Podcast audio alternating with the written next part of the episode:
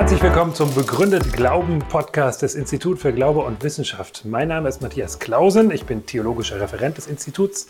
Mit unserem Podcast bringen wir Glaube und Wissenschaft miteinander ins Gespräch und versuchen zu zeigen, wie gut sich Glaube begründen lässt und welchen berechtigten Anfragen er sich stellen muss. Viel Freude mit dem Podcast.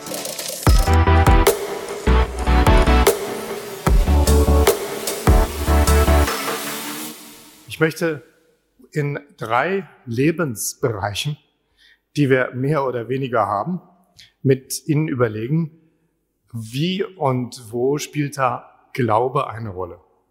Also ich habe überlegt, ob ich sehr formal anfange und erstmal Glaube und Wissenschaft definiere, wie der eine oder andere vielleicht lieber täte, mindestens die Kollegen aus philosophischen Fakultäten, theologischen Fakultäten. Ich muss es ein bisschen induktiver anfangen, weil das in der Naturwissenschaft mindestens im Alltagsgeschäft auch das ist, was wir tun. Glaube im Alltag werden wir gleich sehen. Ich glaube, dass das jedem von uns vertraut ist. Glaube in der Wissenschaft werden wir vielleicht auch Diskussionen haben. Glaube im Verhältnis zu Gott wird auch ein bisschen persönlich werden am Schluss. Nicht zu persönlich, wir haben ja einen öffentlichen Vortrag der Universität München. Aber andererseits wollen wir uns ja auch als Menschen begegnen, so flüchtig das an so einem Abend vielleicht nur möglich ist. Wenn sich äh, dieser Kreisel zeigt, dann sind wir beim nächsten Thema. Und wir beginnen mit der Frage, Glaube im Alltag, kommt er vor? Und ich habe mir überlegt, wir tun jetzt mal so, überlegen mal, was wäre, wenn wir nichts, nichts, so gar nichts mehr glauben würden. Und damit wir das möglichst realitätsbezogen uns am Anfang überlegen und vielleicht auch nach einem Vorlesungstag oder Tag auf der Bahn und morgens im Labor, wie bei mir, da reinkommen, nehmen wir uns doch am besten erstmal drei Beispiele vor, die aus der wirklichen Wirklichkeit stammen, also aus Filmen. Film ist ja häufig die bessere Referenz und realer als das früher noch erlebte reale Leben. Ich möchte Ihnen drei Filme, die Sie wahrscheinlich alle drei kennen, in Erinnerung rufen unter der Fragestellung, inwiefern spielt der Glaube eine Rolle und wie hilft uns das, hier heute Abend zu verstehen, was Glaube bedeutet. Der erste Film, an den ich erinnere, den haben Sie wahrscheinlich schon erraten, der mit dem Kreisel. Ähm, der mit Leonardo DiCaprio, wie vielleicht die eine oder andere auch sich erinnert. In dem Film ist es so, dass Inception heißt der Film man in das Bewusstsein von jemand anders eindringen kann und dort eine Realität erzeugt, die eigentlich nur im Bewusstsein stattfindet. Komisch, wenn man nur im Bewusstsein sagt, ist das schon so, ist das so wenig. Der Traum ist real und irgendwie merken die Betroffenen, nennen wir sie Betroffenen in dem Film gar nicht, dass jemand anders ihre Realität, ähm, ihnen Realität vorspiegelt, die gar keine ist. Und es geht in dem Film sehr stark darum, wie kann man das rauskriegen, ob man träumt oder wacht. Ob man nur denkt, dass etwas stattfindet oder ob es real ist. Und dazu hat der, die Hauptperson in dem Film hat diesen Kreisel, den er irgendwo hinsetzt, dann so andreht. Und wenn er drehen bleibt, dann weiß er, ich bin in einer Traumrealität. Vielleicht hat jemand anders mein Bewusstsein erobert. Und wenn er umfällt, dann weiß er, ich äh, bin in der Realität, welche Ebene damit auch immer gemeint ist. Für unseren Zweck heute Abend wollen wir jetzt nicht weiter auf diesen Film im Einzelnen eingehen. Ein spannender Abenteuerfilm, würde ich sagen. Aber wie konnte man bei dem Film, im, im Film, die Inception, dieses Eindringen ins Bewusstsein, dieses Manipulieren des Realitätsverständnisses wahrnehmen? Der Trick war, Kreisel, dass man Wissen erzeugt, Wissen hat, ganz geheim nur für mich, das nur ich habe, um herauszufinden, ob man sich in der realen Welt befindet oder nicht. Um rauszukriegen, was real ist oder inwiefern man nur glaubt, dass etwas ist, nimmt man als Referenz das Ich. Soll uns für den Moment genügen als kleine Einführung. Der zweite Film, den ich hier aufrufe, den haben manche eigentlich mehr wegen der Klamotten und wegen der Kampfszenen geguckt. Und der ist auch schon ein bisschen älter. 1990er oder Anfang 2000, weiß nicht, Die Matrix. Die Matrix ist ein Film, wo es darum geht, dass die Menschen, die meisten Menschen gar nicht merken, dass sie auf Reagenzgläsern gezogen werden. Eine für einen Chemiker recht interessante Vorstellung. dass alle Menschen auf Reagenzgläsern gezogen werden und mit Drogen und allem Möglichen durchgefüttert werden. Bestimmt ein interessanter Markt. Aber eigentlich geht es in dem Film darum, rauszukriegen oder überhaupt zu wissen, dass man nur vorgespiegelt, sein eigenes Leben nur vorgespiegelt kriegt. Wie kriegt man raus, dass das nicht wahr ist, dass man sozusagen fehlinformiert wird? Und in diesem Film wo war die Auflösung, die ich ganz interessant finde. Woher wussten einige, dass sie in einer Matrix waren? Woher wussten sie, dass das wahr ist und das nicht? Sie wussten es erstens durch Brüche in der Realität. Da gab es so kleine wie so Rucke in der sogenannten Realität des Films. Vielleicht erinnern Sie sich. Die Referenz war also gewohnte Abläufe. Gewohnte Abläufe zeigen uns, hier stimmt was nicht, da müssen wir genau hinschauen. Und das andere war, sie wussten um die Vergangenheit. Einige Leute wussten noch, dass es mal anders war und nicht alle da auf Flaschen gezogen wurden und mit Elektroden eine scheinbare Realität vorgespiegelt wurden. Und hier drin ist eben auch die Frage, was wäre, wenn wir nichts mehr glauben können? Was wäre, wenn wir in einer Matrix leben würden? Wie kriegen wir das überhaupt raus? Kann man das überhaupt rauskriegen? Der dritte Film, der ist schon älter, aber ich habe bei anderen Studentengruppen gemerkt, dass der auch noch bekannt ist, die Truman Show. Da gibt's den Haupt, äh, die Hauptperson heißt im Film Truman Burbank und er ist, ohne es zu wissen, Hauptdarsteller einer Fernsehserie. Schreckliche Vorstellung, die das Leben eines Menschen von Geburt an dokumentieren und per Live-Übertragung im Fernsehen präsentieren will. Das klingt heute schon fast normal, aber vor ungefähr 15 oder 20 Jahren, weiß nicht, wann der Film rauskam, war das sozusagen noch ein Horrorszenario für die Zukunft.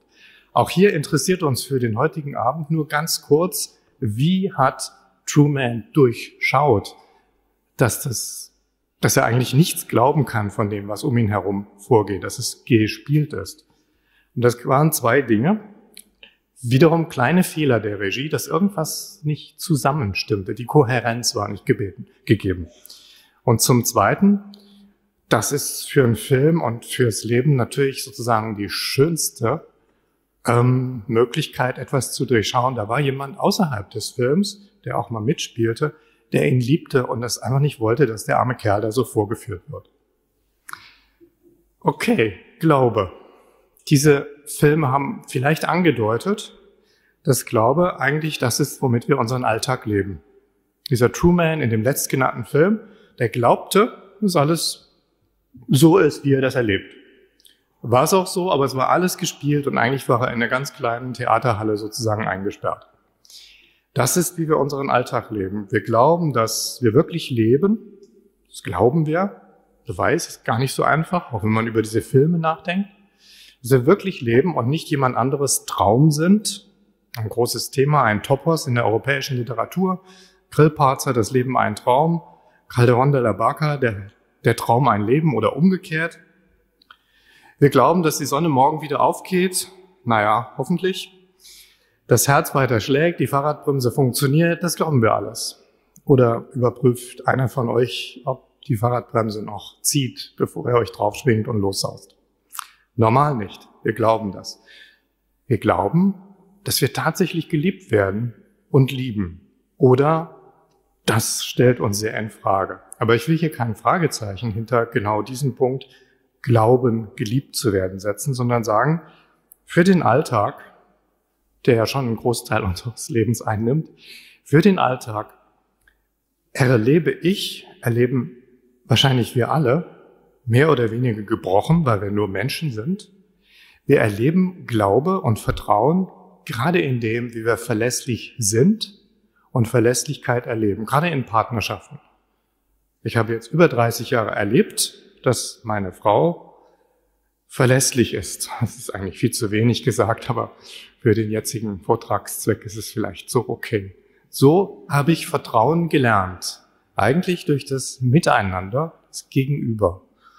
Und das würde ich nicht missen wollen und austauschen wollen gegen irgendeine Art objektiver, messbarer, in Zahlen ausdrückbarer ähm, Verlässlichkeit. Die Zahl über 30 Jahre, die ist ja nur, die, die ist ja wirklich nur eine Zahl, die sagt nicht so viel aus. Okay, also Glaube im Alltag. Ich könnte mir vorstellen, dass wir da egal mit welcher Weltanschauung und Erwartungen Sie jetzt heute Abend hergekommen sind, nicht weit auseinander liegen. Ein bisschen kniffliger wird's in der Theorie und in der Verständigung, wenn wir jetzt überlegen, okay, aber die ureigenste Thematik der Universität hat da Glaube irgendwas zu suchen. Also, dass er was zu suchen hat, kennt man an vielen Universitäten, weil es theologische Fakultäten gibt, die aber auch Wissenschaft betreiben wollen. Also vielleicht am stärksten in diesem Spannungsfeld stehen. Aber für die Theologie, für die Theologen könnten das Theologen besser erklären als ich. Ich will es versuchen aufzuziehen von jemand, der ganz normal, ganz bescheiden, praktisch Wissenschaft lehrt und betreibt. Da werde ich auch ein bisschen theoretisch jetzt. Das wird nicht ausbleiben.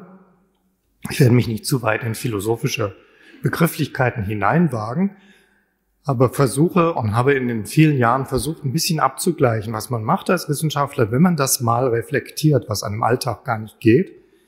Wie hört sich das bei einem Philosoph oder Theologen an? Wie würde der das nennen, was ich da mache und denke und worüber ich mir häufig gar nicht bewusst bin? Nehmen wir uns als erstes den Begriff Wissen vor. So eine Art Definition. Wissen ist, ganz praktisch würde ich sagen, bestätigte, wahre Erfahrung der Wirklichkeit. Ich werde Ihnen nachher auch ein Beispiel aus meiner Forschung zeigen. Das wird was Chemisches sein. Die Chemiker können sich schon freuen, die anderen können sich darauf einrichten, dass sie ein paar Minuten ähm, wegdämmern können. Bestätigte Erfahrung der Wirklichkeit. Das ist, was wir probieren im Labor und im Seminar oder wie auch immer Sie Wissenschaft betreiben. Wir setzen hier allerdings was voraus, was philosophisch bücherweise seit Jahrtausenden diskutiert wird. Wir setzen voraus, dass es eine erfahrbare Wirklichkeit gibt. Und wir setzen auch voraus, dass die Wirklichkeit und die Erfahrung sich einigermaßen entsprechen, sonst bräuchten wir nichts auszusagen über die Wirklichkeit. Das wäre dann irgendwie leer, sinnlos oder höchstens mal zufällig ein Treffer. So wie Wissenschaft ja häufig auch ist, wenn wir noch zu wenig wissen. Und wir setzen auch voraus, dass wir uns verständigen können über Wissenschaft. Das ist ja auch das Faszinierende, dass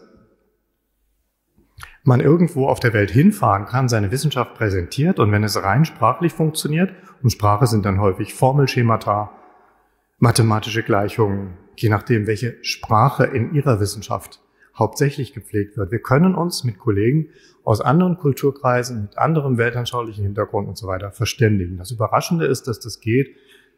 Manche Leute setzen hier sogar ein und sehen eine Geschöpflichkeit hinter dem Ganzen, eine Schöpfung, weil Wirklichkeit, Erfahrung und Verständigung so zueinander passen, dass wenn alles komplett zufällig wäre, wäre das sehr merkwürdig.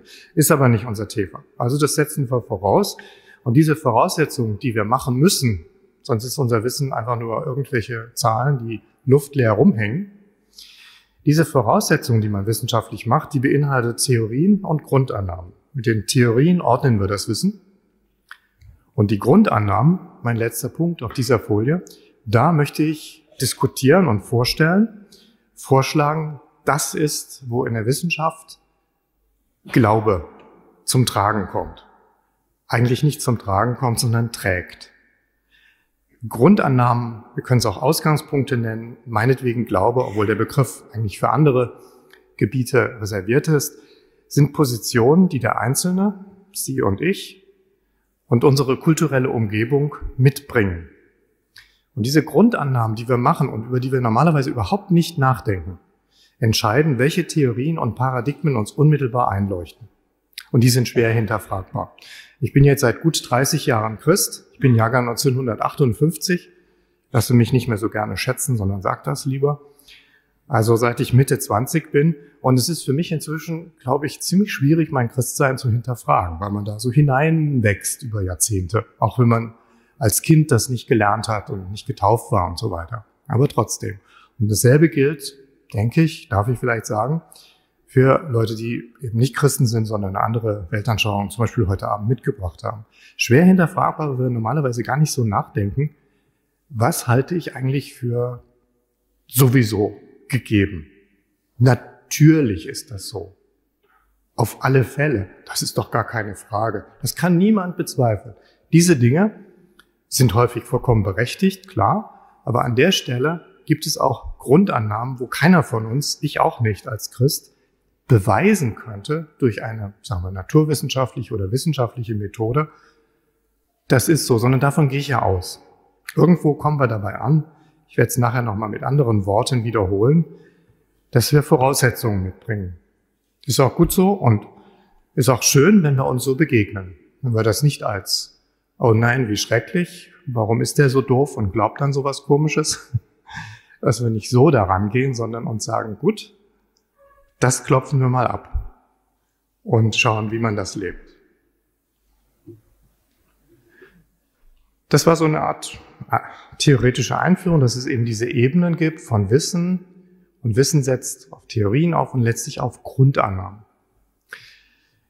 Als nächsten Punkt bei dem Punkt Glaube, Grundannahmen in der Wissenschaft möchte ich Ihnen einen sehr berühmten und meines Erachtens immer noch aktuellen Weg zu Wissen, nicht zum Wissen, sondern zu Wissen, Wissen nicht absolut gesetzt, sondern bestimmtem Wissen, zu Wissen vorstellen. Das ist der Weg, den René Descartes, vielleicht nicht als erster, sicherlich nicht als letzter, in seiner Schrift Bericht über die Methode, die Vernunft richtig zu führen und die Wahrheit in den Wissenschaften zu erforschen, vorgebracht hat.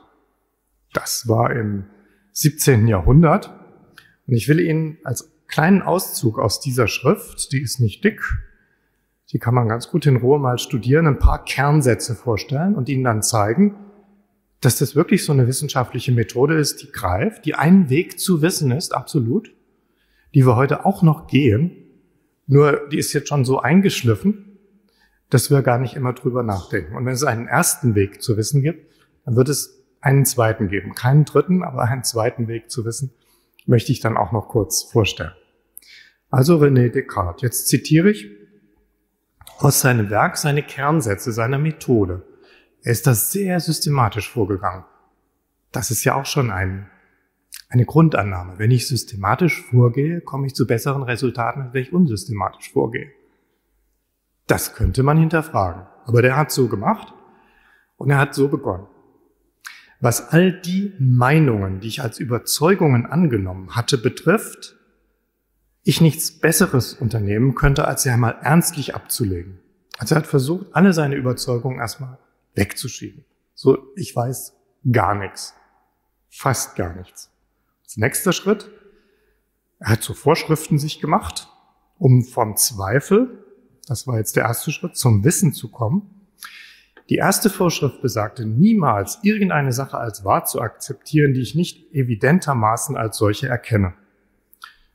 Wenn ich sie von hinten sehen könnte, würden sich wahrscheinlich jetzt ein paar Nackenhaare kräuseln. Evidenz, ein ganz schwieriger Begriff, philosophisch, wie man mir sagt, ist mir ein bisschen zu kompliziert als Naturwissenschaftler. Also irgendwie hat Descartes gesagt, ich will einen Beleg haben, irgendeine Art, der mir zeigt, diese Sache, die scheint zu stimmen.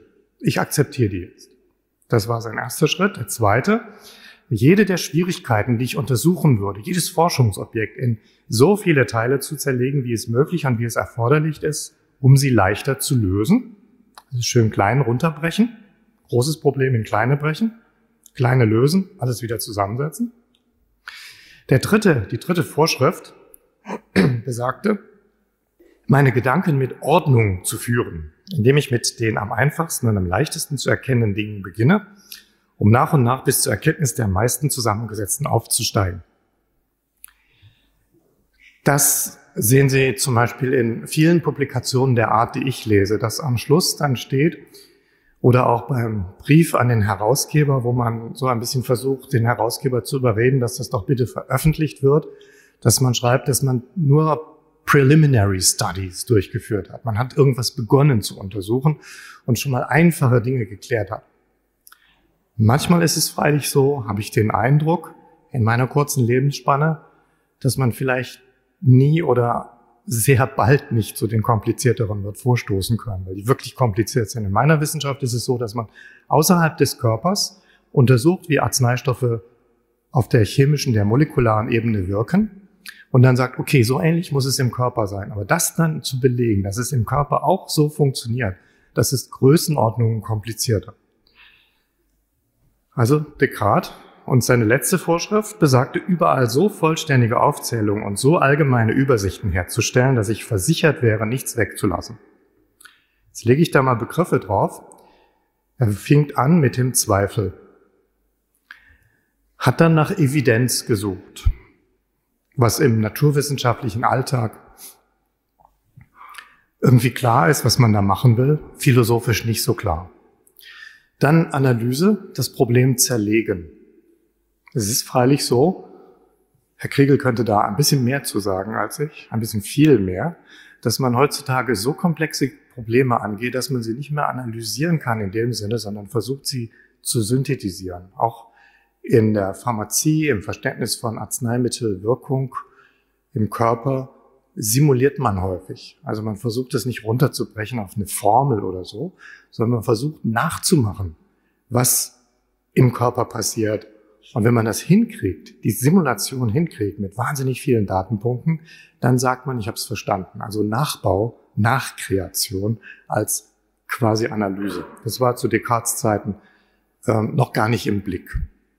Aber seine gedankliche Analyse finde ich nicht schlecht. Dann Deduktion, und schließlich sucht er nach Vollständigkeit. Genau, das ist auch was, wenn Sie Diplomant, Doktorand, Masterstudent oder so sein sollten oder Hochschullehrer, was Sie versuchen, mit Ihren Mitarbeitern rauszukriegen, haben wir noch irgendwas vergessen? Müssten wir das noch probieren? Oder ist hier vielleicht noch ein Aspekt, den wir übersehen haben? Vollständigkeit. Ein Weg vom Zweifel zu wissen. Nicht schlecht, der alte Descartes. Für unseren Vortrag heute Abend überlegen wir uns jetzt noch kurz, was war denn das Absolutum? Von wo ist er ausgegangen? Die Grundannahme, die Ausgangsposition, der Glaube, das ist sein Verstand. Wenn es den nicht gäbe, dann ohne Verstand könnte er das nicht machen, was er macht. Und ohne, dass es eine Welt gibt, die es zu untersuchen gibt. Und Descartes hat das natürlich selber gewusst. In dem ähm, drei oder vier Jahre später entstandenen Meditationes de Prima Philosophia schreibt er, da es ja immer noch ich bin, der zweifelt, kann ich an diesem Ich, selbst wenn es träumt oder fantasiert, selbst wenn es in der Matrix ist oder in der Inception oder in der Truman Show, selber nicht mehr zweifeln. Ein sehr guter Weg, der wissenschaftlich im Kleinen gegangen wird, vom Zweifel zu wissen und ein Absolutum in der Person des Denkenden ist, ich habe einen Verstand und er kann was erkennen und er kommt klar mit der Wirklichkeit, so leidlich. So, ich will jetzt, bevor ich den zweiten Weg mit ein paar Theoriesätzen von einem anderen Denker Ihnen versuche nahezubringen, ein Beispiel aus meiner Habilitationszeit zeigen. Ich hatte Ihnen ja ein bisschen was Chemisches versprochen.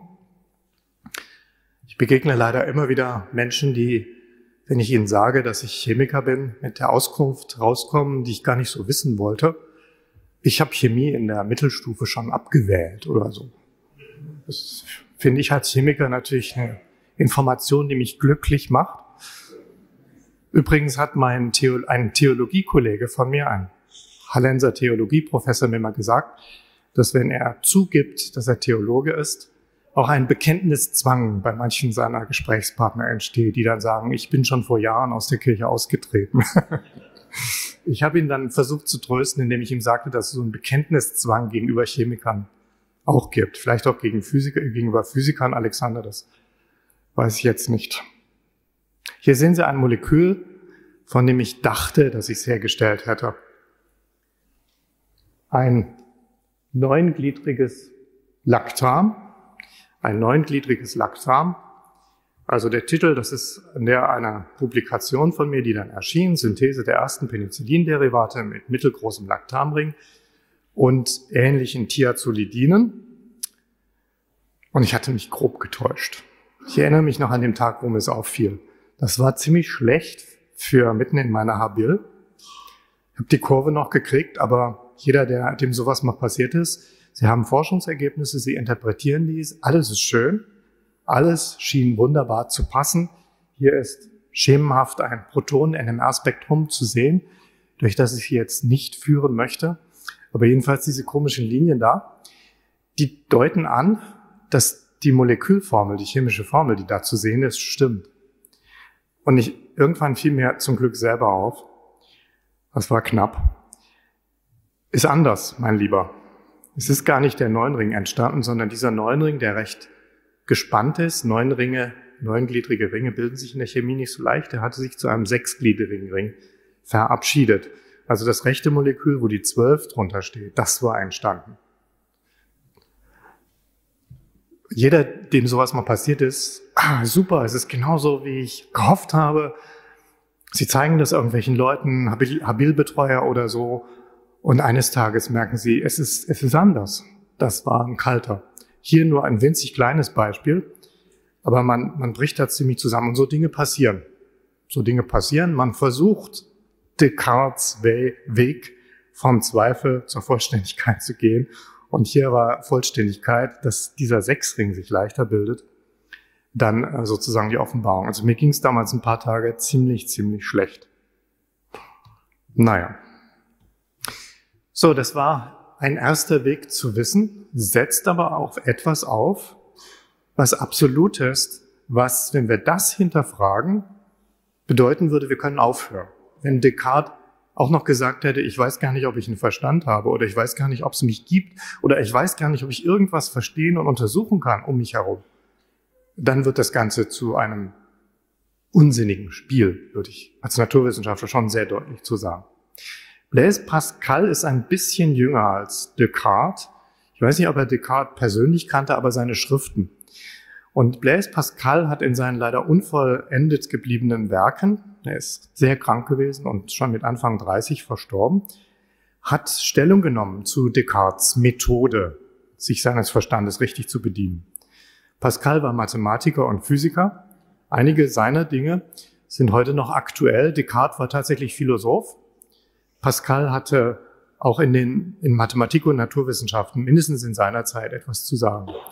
Und Pascal hat in seinen Gedanken über die Religion, was Fragmente geblieben sind, in einem Fragment das Folgende ausgeführt, was ich Ihnen Schritt für Schritt nahebringen möchte. Und das ist im Grunde eine, ein Kommentar, eine Erweiterung zu dem, was ähm, Descartes über Wissen gesagt hat. Also Pascal jetzt. Wir erkennen die Wahrheit nicht nur durch die Vernunft, sondern auch durch das Herz. Stopp mal, mit Herz meint er nicht Gefühl oder so, sondern so ganzheitlich. Der ganze Mensch, nicht nur sein Gehirn, nicht nur sein langsames Nachdenken, sondern eine Art Intuition. Durch das Herz. In der Weise des Letzteren, des Herzens, kennen wir die ersten Prinzipien. Und vergeblich ist es, dass die urteilende Vernunft, die hieran nicht beteiligt ist, sie zu bekämpfen versucht. Die urteilende Vernunft der Naturwissenschaftler, methodisch ist das auch sinnvoll, wird immer sagen, ich hätte aber gerne für diese Voraussetzung, die wir hier machen, vielleicht noch einen Beleg, irgend so was Vernunft empirisches. Aber der Naturwissenschaftler muss sich schon sagen lassen, egal ob er religiös gläubig ist oder nicht, Moment mal, irgendwo musst du mal Stopp machen. Irgendwo musst du mal Stopp machen. Sonst ist, ist keine Grundlage da für irgendetwas. Vergeblich ist es, dass die urteilende Vernunft, die hieran nicht beteiligt ist, sie zu bekämpfen versucht, diese ersten Prinzipien und ihr intuitives Erkennen. Wir wissen, dass wir nicht träumen, wie unfähig wir auch immer sein mögen, das durch Vernunftgründe zu beweisen. Diese Unfähigkeit lässt nur auf die Schwäche unserer Vernunft, aber nicht auf die Ungewissheit all unserer Kenntnisse schließen. Denn die Kenntnis der ersten Prinzipien, Raum, es gibt Raum, Zeit, es gibt Zeit, Bewegung, es gibt Bewegung, Zahlen mit ihren Gegebenheiten. Die Erkenntnis der ersten Prinzipien ist ebenso gewiss wie irgendeine, die uns die urteilende Vernunft, dieses langsame Verfahren von Descartes, vermittelt. Und es ist dieses Wissen des Herzens und des Instinkts, auf das sich die Vernunft stützen muss, auf das sie alle ihre Ableitungen gründet. Hieraus lerne ich, habe das natürlich auch für heute so zusammengestellt, weil auch tatsächlich meine Überzeugung, meine Gedankengänge sind, dass man ein Absolutum irgendwo immer haben muss. Das ist nicht mehr hinterfragbar. Oder wenn man es hinterfragt, dann ist, ist vorbei. Dann ist der Grund, jeder, jeder Grund weg. Und hier möchte ich es Intuition nennen, bei Pascal, was Pascal uns vorstellt. Ein kleines Beispiel aus der Wissenschaft, von der ich ein bisschen was verstehe, aus dem Pharmaziebereich, Medizin, Schmerz. Ich denke, jeder wird zugeben, dass Schmerz real ist. Aber man kann ihn nicht quantitativ messen. Also Sie könnten jetzt meinen Blutdruck messen, der ist wahrscheinlich 130 zu 85 oder so.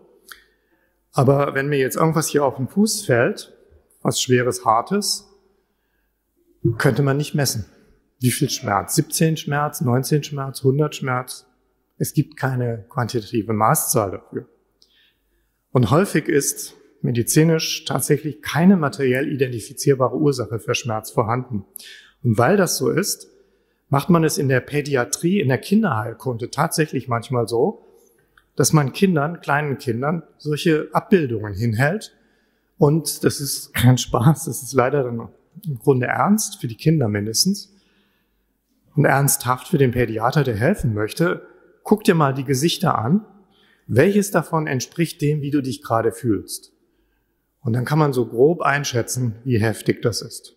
Vielleicht sitzen Sie jetzt neben jemand, der gerade heftige Schmerzen empfindet. Sie gucken den an und sagen, Schmerzen, ich sehe nichts. Du hast keine Schmerzen. Das bildest du dir nur ein oder so. Wir wissen, dass wir nicht träumen. Wir wissen, dass wir Schmerzen haben. Wir können uns darüber mitteilen. Es ist total real. Aber es ist irgendwie ein bisschen anders als das, was Descartes mit seiner langsamen Vernunftmethode ähm, durchgegangen ist. Und als ähm, Abschlussfolien zu dem Teil Glaube in der Wissenschaft habe ich noch Definitionen und vorher zwei Zitate, die das hoffentlich noch deutlich machen können, über meine Fähigkeit hinaus, das zu sagen. Nämlich, dass der Glaube ein notwendiges und kreatives Element, im Moment in der Wissenschaft ist. Absolut. Viele wissenschaftliche Entdeckungen sind durch Intuition zustande gekommen. Haben Sie vielleicht in Ihrer Wissenschaft auch irgendwo gelesen. Manche großen Entdeckungen, dass plötzlich so die Puzzlesteine zusammenfielen. Dahinter steckt schon auch Wissen, aber dann auch etwas, eine Qualität des Menschen, die wir nicht so einfach reduktionistisch abstrahieren können. Albert Einstein hat in seinem Büchlein Induktion und Deduktion in der Physik Folgendes geschrieben. Wenn nämlich der Forscher ohne irgendwelche vorgefasste Meinung an die Dinge heranginge, Forschungsgegenstände, wie sollte er aus der ungeheuren Fülle kompliziertester Erfahrung überhaupt Tatsachen herausgreifen können, die einfach genug sind, um gesetzmäßige Zusammenhänge offenbar werden zu lassen. Man geht natürlich mit einer Theorie heran und die Theorie wiederum setzt auf Grundannahmen auf, deren wir uns normalerweise gar nicht so bewusst sind und wo wir im Alltag auch gar nicht die Zeit haben, das alles immer noch mal neu zu hinterfragen. Aber heute Abend hinterfragen wir Wissenschaft und Glaube. Das zweite Zitat von Karl Popper, die Logik der wissenschaftlichen Entdeckungen. From the psychological angle, I'm inclined to think that scientific discovery is impossible without faith in ideas which are of purely speculative kind, and sometimes even quite hazy. A faith which is completely unwarranted from the point of view of science, and which, to that extent, is metaphysical. Die Hervorhebungen sind von mir, die Fettdrucke. Also zwei Leute, die auch, denke ich, meine Überschrift ein bisschen belegen. Das Wort Glaube stört vielleicht den einen oder anderen. Dann setzen wir da Voraussetzungen, Grundannahmen, Ausgangspunkte ein. Und ich glaube, dann passt es. Bevor ich den dritten Teil vorstelle, Glaube in Verhältnis zu Gott, will ich die Frage, die dieser Vortrag ja am Eingang hatte, beantworten, weil sie an den Schluss dieser Überlegungen über Glaube in der Wissenschaft gehört. Die Frage unter der reformatorischen Überschrift Sola Fide allein durch Glauben hieß ja, wird die Wissenschaft den Glauben begraben? Und der Glaube habe ich so verstanden, dass der Vortrag sich jetzt nicht ausschließlich, nicht mal überwiegend bei religiösem Glauben aufhalten soll. Wissenschaft möchte ich hier kurz definieren als Überbegriff über Methoden, sich Gewissheit zu verschaffen und das anderen mitteilen zu können. Sehr wichtig. Wissenschaft muss sich auch mitteilen können. Und Glaube sind wissenschaftlich nicht beweisbare, aber für Wissenschaft notwendige Grundannahmen. So meine Thesen für diesen Vortragsteil. Und meine Antwort auf die Frage, wird die Wissenschaft den Glauben begraben, ist nein. Etwas ausführlicher gesagt, Wissenschaft wird Glaube im Sinne von Grundannahmen nicht begraben können und dürfen, weil Menschen Wissenschaft betreiben. Dann würden wir uns abschaffen. Wir kommen ja so, wie wir sind. Wir versuchen intersubjektiv möglichst viel rauszufinden, aber wir sind Menschen, bleiben es auch und Gott sei Dank möchte ich hinzufügen. Und andererseits wird Wissenschaft und tut es auch einzelne faktische, zum Beispiel historische Glaubensinhalte, die können aus der Religion kommen, die können aus einem noch unvollständigen Naturverständnis kommen, diese Glaubensinhalte. Wissenschaft wird Glaubensinhalte dieser Art entweder bestätigen oder in Frage stellen oder auch mindestens im Sinne Kants evidenterweise widerlegen. Es ist alles drei möglich. Nicht nur begraben, auch bestätigen.